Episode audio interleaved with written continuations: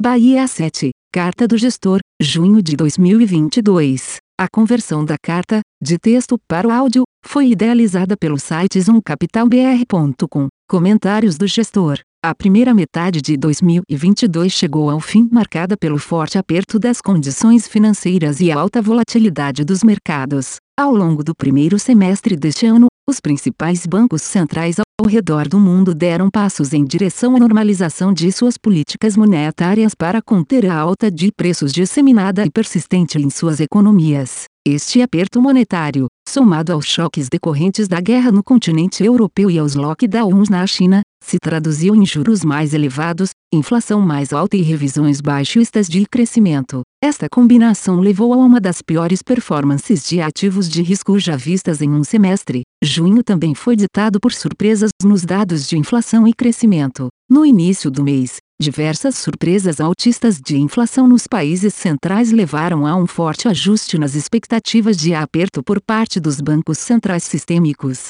Em seguida, diversos indicadores apontaram para uma perspectiva de menor crescimento que foi refletida em quedas significativas de cotações de commodities e de ações mais ligadas ao crescimento e em reversão de boa parte da alta das taxas de juros vista até meados do mês. Em relação à guerra, ainda há pouca visibilidade da resolução do conflito, com o avanço das tropas russas na região de Donbas e cortes parciais no fornecimento de gás para a Europa. Surpreendido pelos dados de inflação corrente de expectativas, o Federal Reserve acelerou novamente o ritmo de altas da taxa de juros americana, para 0,75%, e anteviu que elevações adicionais serão necessárias, prevendo levá-la à faixa entre 3 25% e 3,50% ao final do ano. Na Europa, o Banco Central Europeu anunciou que finalizará as compras de ativos sob o EP no mês de julho e sinalizou que pretende iniciar seu ciclo de alta de juros em sua próxima reunião com um passo de 0,25%, o primeiro aumento desde 2011. Ainda, a abertura acentuada e desigual das taxas de juros mais longas de diversos países da zona do euro levou o Banco Central Europeu a discutir um novo instrumento que evite esta fragmentação e assim garanta a transmissão da política monetária no bloco. No Reino Unido, o Banco Central seguiu elevando a taxa de juros em 0,25%, mas alterou seu forward guidance para indicar que estariam dispostos a agir de forma mais pronunciada caso as pressões inflacionárias persistam. Na China, o foco dos mercados segue no monitoramento da doença e seus impactos na economia. No início do mês, algumas restrições voltaram a ser impostas e testes em massa foram realizados nas cidades de Beijing e Xangai. No entanto, após um período sem transmissões locais e queda no número de casos, o processo de reabertura que havia iniciado em maio teve continuidade. Mesmo diante da política de tolerância zero à Covid, as atuais restrições vêm sendo flexibilizadas e alguns dados de atividade do país já começam a mostrar recuperação, refletido a saída dos lockdowns impostos nos últimos meses. Ainda sem indícios de mudança da atual política, o Banco Central Chinês e as autoridades locais continuam vocais na tentativa de mitigar os impactos negativos desta abordagem. A forte contração na atividade doméstica em função dos lockdowns, somada à manutenção da política chinesa de casos zero e a alta transmissibilidade da variante mantém certa preocupação com a atividade econômica do país e com as cadeias de suprimentos globais. Na elaboração de nossas teses de investimentos, consideramos que a economia global deve seguir em expansão em ritmo menos intenso devido ao aperto de condições financeiras em curso. O sólido ponto de partida dos balanços das empresas e famílias serve de suporte ao ciclo econômico e tende a limitar uma iminente e intensa desaceleração na atividade. No entanto, o processo de remoção de estímulo monetário continuará e a probabilidade de uma recessão à frente vem crescendo, com o risco adicional de uma resposta ainda mais enfática por parte dos bancos centrais à inflação persistente. Os dados de atividade, que estão em desaceleração, são importantes para avaliar o impacto do aperto das condições financeiras. A inflação dos preços ao consumidor e de salários segue como principal variável a ser monitorada. Ademais, a guerra entre a Rússia e a Ucrânia continua acentuando os descompassos entre oferta e demanda vistos nessa retomada. O prolongamento desse conflito e a persistência da incerteza com relação à economia chinesa representam riscos adicionais ao ciclo econômico. Dado que novos choques inflacionários em ambiente de inflação global já elevada podem exacerbar os efeitos de segunda ordem. Nesse contexto, os policymakers dos países sistêmicos devem continuar na direção de redução do estímulo monetário para conter esses possíveis efeitos. Dessa forma, o aperto das condições financeiras, a incerteza decorrente da atividade chinesa e a escalada das tensões geopolíticas, além de adicionarem volatilidade aos mercados, tendem a ser obstáculos para a performance dos ativos de risco.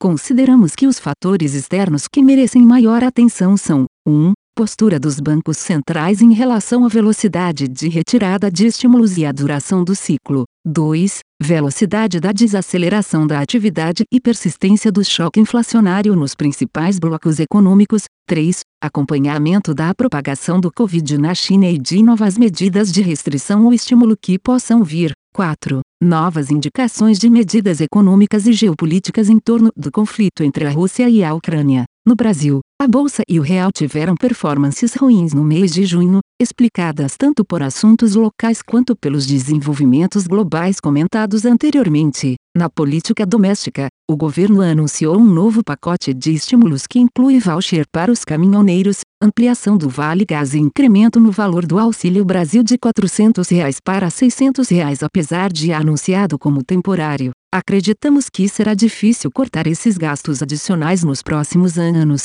os quais devem estimular a demanda agregada, gerando mais inflação e mais juros, além de elevar o risco fiscal do país. No cenário econômico, sem sinais claros de arrefecimento, as divulgações de IPCA continuam a ratificar um ambiente de inflação bastante elevada, acumulando 12,04% de alta em 12 meses e com núcleos rodando bem acima dos intervalos compatíveis com o cumprimento da meta para a inflação. Em sua última decisão, o Copom elevou a taxa Selic em 0,50% para 13,25% e sinalizou um novo ajuste, de igual ou menor magnitude, na sua próxima reunião. Contudo, deu indicações de que o fim do ciclo deve estar próximo ou tolerar uma convergência da inflação para o redor da meta, e não mais convergência para esta em 2023, além de já explicitar, antes do usual, suas projeções abaixo da meta para 2024. Acreditamos que o ambiente inflacionário atual levará o Banco Central a decidir por altas adicionais na taxa de juros. Estamos especificamente atentos: 1. A trajetória da inflação corrente e postura do Banco Central. 2. As perspectivas e movimentos eleitorais. 3. Aos gastos fiscais para aumentar a chance de incumbente ganhar a eleição e que podem aumentar a necessidade do ajuste fiscal futuro. Fundos multimercados, estratégias e atribuição de resultados. Renda fixa. Em renda fixa, os ganhos vieram de posições tomadas em juros nominais no Canadá, nos Estados Unidos e na Europa, tomadas e aplicadas em juros nominais no Brasil e vendidas em risco. As perdas vieram de posições compradas em moedas de commodities, tomadas e aplicadas em inclinação no Brasil e compradas em inflação curta no Brasil. Temos posições tomadas em juros no mercado externo, compradas em inflação curta e vendidas em inflação a termo no miolo da curva no Brasil, compradas em moedas de commodities e vendidas no euro e na libra esterlina, vendidas em risco e posições em volatilidade. Renda variável O resultado das estratégias de renda variável foi negativo em junho.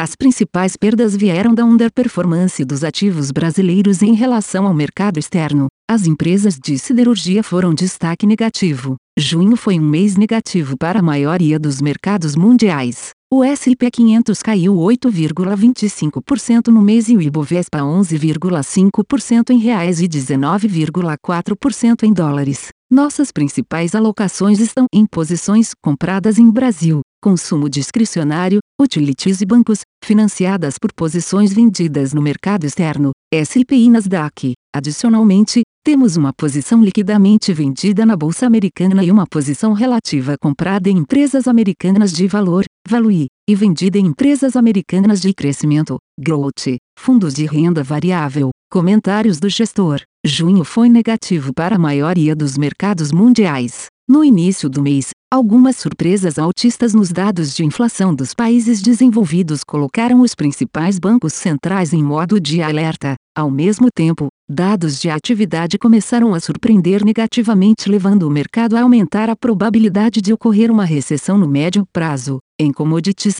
o petróleo teve um mês negativo, caindo entre 3% e 6% nos mercados internacionais. As commodities metálicas também tiveram uma performance negativa. O minério de ferro fechou em queda de 12% e as cotações de aço caíram perto de 9%. O níquel fechou em baixa de 20% e o cobre 14%. A celulose fechou caindo 2% no mercado chinês futuro. Por fim, o açúcar terminou um mês em queda de 5,5%. O Ibovespa caiu 11,50% e o índice de Small Caps foi negativo em 16,33%. Por sua vez, o Bahia AM Valuation fechou em queda de 12,72% no mês. O Bahia AM Mid Caps Valor caiu 12,88% e o Bahia AM Long Biased foi negativo em 8,4%. Exposição das carteiras. Mantivemos uma carteira diversificada ao longo do mês com uma média de 33 papéis.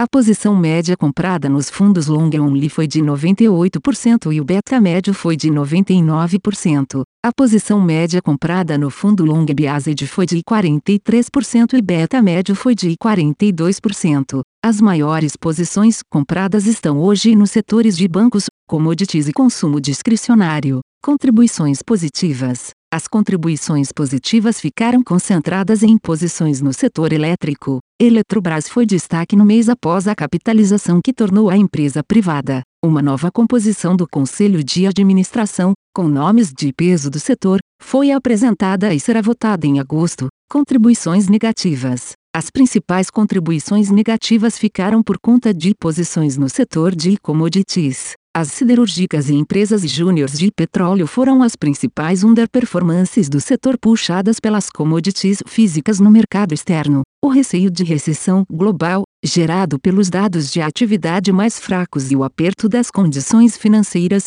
foi um dos motivos para essa queda. Fim, Bahia 7. A conversão da carta, de texto para o áudio, foi idealizada pelo site zoomcapitalbr.com. Aviso legal. É recomendada a leitura cuidadosa do regulamento dos fundos pelo investidor antes de tomar a decisão de aplicar seus recursos. A rentabilidade passada não representa a garantia de rentabilidade futura. A rentabilidade, quando divulgada, não é líquido de impostos. Fundos de investimento não contam com garantia do administrador, do gestor, de qualquer mecanismo de seguro ou fundo garantidor de crédito, FGC. Para avaliação da performance de um fundo de investimento, é recomendável a análise de, no mínimo, 12 meses. A gestora não se responsabiliza por quaisquer decisões tomadas tendo como base os dados deste documento. As informações aqui contidas têm caráter meramente informativo e não constituem qualquer tipo de aconselhamento de investimentos ou oferta para aquisição de valores mobiliários. Os investimentos em fundos de investimento e demais valores mobiliários apresentam riscos para o investidor.